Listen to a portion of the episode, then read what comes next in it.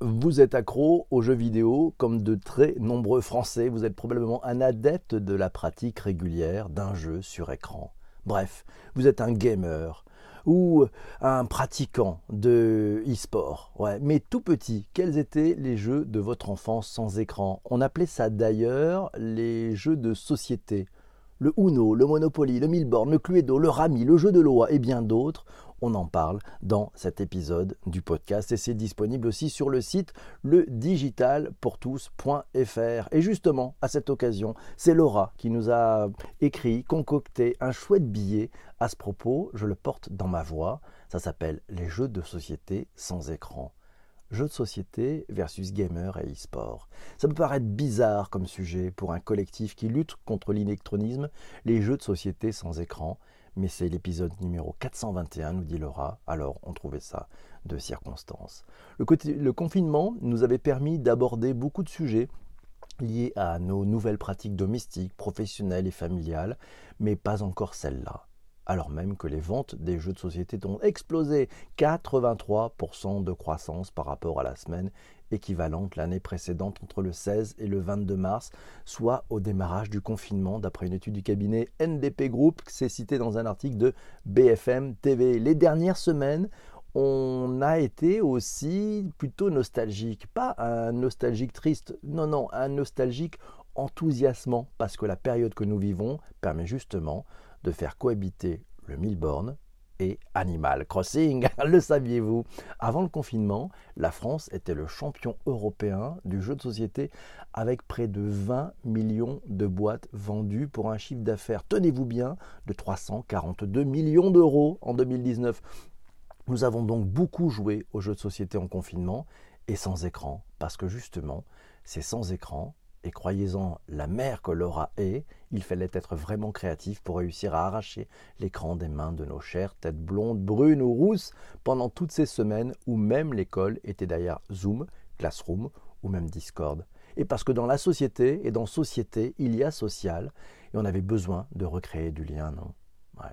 Des jeux sans écran donc, il y en a en fait beaucoup, des jeux intemporels comme Monopoly, Destin, La Bonne Paye, Mille Puissance 4, Hôtel, Scrabble, Mastermind, Les Mystères de Pékin, des jeux plus récents comme Les Aventuriers du Rail ou Carcassonne ou même Virus, des jeux de cartes comme le Uno, des jeux de dés comme le Yams, les jeux de société peuvent être aussi accessibles et la liste de ceux-ci est recensée sur la plateforme Accessi chaudement recommandée par Zuber, un des membres de la Redac Room. On peut également parler des jolies initiatives solidaires d'éditeurs comme Asmodi qui ont proposé du print and play pour ceux qui n'avaient pas de jeux chez eux, 13 jeux parmi les plus populaires en version light certes, mais qui permettaient de jouer quand même. Et puis il y a même 22% des personnes sans enfants qui ont joué plus aux jeux de société pendant la période qui s'achève. C'est la même étude de NPD Group qui nous le dit.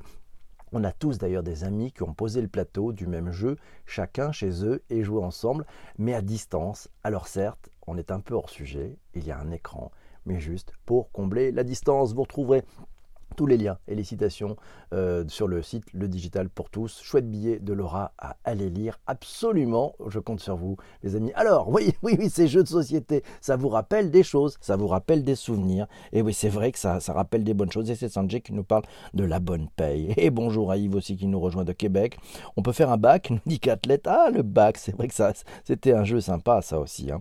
on peut gamer sans aimer les jeux vidéo. On peut aussi gamer sans aimer les jeux vidéo. On lance l'épisode numéro 421 c'est Stéphanie qui nous dit dans le tweet d'avant l'émission Trivial Poursuite, Cluedo, Milborn euh, ont été les jeux de mon enfance, mais malgré les écrans, je m'aperçois qu'ils sont devenus aussi les jeux préférés de mes enfants. Delphine nous signale le tarot, la belote, le Uno mythique, Doodle, ah, Double, Double, Pictionary, ah la crise de rire avec Pictionary, le Yams, le Backgammon, le Monopoly, le Scrabble qui a connu Tabou. Stéphane nous signale qu'il aime beaucoup le Puissance 4, il aimait beaucoup le Puissance 4 et le Monopoly qui lui aussi a évolué, puisqu'il y a même une version qui existe avec Fortnite. Olivier nous dit dans les années 80, c'était le plateau de jeu sur la table du salon pendant des semaines et les chats qui dormaient dessus en faisant tout tomber.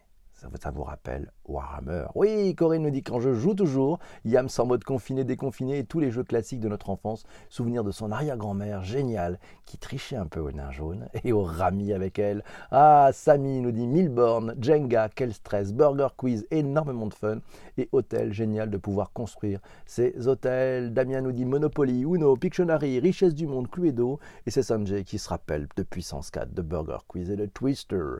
Isabelle nous signale que Pictionary est très poursuite, sans oublier le Cluedo. Beaucoup de mal avec le Monopoly, le Milborn et le Ono, elle aime pas. voilà. Et Stéphanie nous dit oh, aussi Simon et le jeu des cochons. Ah non, non, c'est pas le jeu des cochons. Oups, c'est pas les petits cochons. C'est le cochon qui rit. C'est le jeu du cochon qui rit. Puis il y avait aussi Boogle. Bogle, ouais, Bogle de Capiepa, nous signale Patrick. Et c'est Estelle qui nous signale aussi la bonne paye, la fameuse bonne paye. Tabou, Pictionary, Bogle, le petit bac, Rumicube. Ah, le Rumicube. Tarot est certainement moins connu, mais, mais, mais pour lesquels elle a de souvenirs souvenirs. Scotland Yard, Tintin et le Totem d'Or, le voyage en Europe. C'est vrai que ça vous rappelle des souvenirs c'est vrai que ça nous rappelle des souvenirs. C'est vrai, ce matin, c'est comme ça. Ça se passe comme ça. Et les dames, qui pour ceux qui n'aiment pas les échecs, ah, les dames. Et puis tiens, c'est Phil qui nous dit le jaquet ou le backgammon aussi. Oui, parlons-en. Et le, c'est Yves qui nous parle du jeu du dictionnaire et puis du risque aussi. Arnaud aussi nous parle du risque. Et Dany nous dit qu'il a de bons souvenirs de Milborn et de Quarto Enfant, mais tellement plus avec les jeux modernes depuis une quinzaine d'années. Il y a tellement plus à offrir avec un King Domino, un Splendor, un Cartagena ou un Codenames pour les plus simples. Mes amis de Proxy Jeux avaient beaucoup à dire, peut-être, probablement. Et comme euh, Olivier Stéphane nous dit, Warhammer.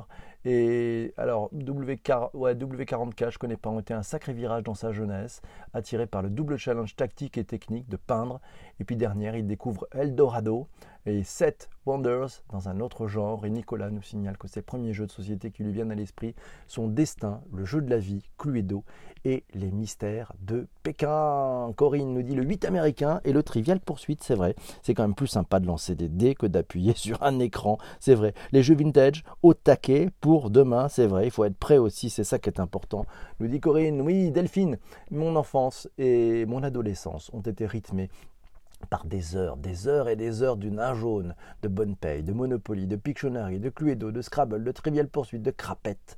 Ah, la crapette, les dames, les petits cheveux, le petit chevaux, les backgammon, le barbu, le tarot, le baby-foot. Ah, le barbu, il ne connaissait pas celui-là. C'est quoi? Eh ben, c'est, nous dit Olivier. Ben, Delphine lui répond en disant c'est un jeu de cartes. C'était la grande passion du club des anciens de la Ferté-Beauharnais. C'est dans le 41, dans les années 80-90, quand elle accompagnait ses grands-parents avec la belote et le rami. Ah, important, les parties de fou rire avec le Pictionary, nous signale l'ami Jean-Emmanuel. Et puis, Christian qui déconseille de lancer le mobile pour remplacer le lancer 2D. Ah oui, accès allié, un très bon jeu qui dure longtemps, nous signale Yves de Québec. C'est vrai qu'il y a des jeux. Ah, ça vous a fait du bien, ça vous a fait du bien, ça nous a fait du bien cet épisode avec tous ces épisodes, euh, tous ces jeux, tous ces jeux de société. Oui, ils sont en société. C'est des jeux qui ne font pas écran. Alors que les jeux avec les écrans, peut-être que ça fait écran vers une autre relation. Mais ça, c'est une autre histoire. On en parlera dans un autre épisode. Mes amis, merci d'être arrivés jusqu'à la fin de cet épisode qui est enregistré sur les plateformes de podcast. Vous savez ce qu'il vous reste à faire, vous abonner, partager, mettre des étoiles si vous êtes Apple, enfin bref, vous faites ce que vous voulez. On se retrouve très très vite pour un prochain épisode. Je vous laisse, je retourne avec les personnes qui sont dans le live parce qu'on a une chose très importante à faire, c'est choisir les prochains sujets que vous pourrez entendre sur votre plateforme de balado diffusion. N'hésitez pas, abonnez-vous. Salut, à bientôt, ciao.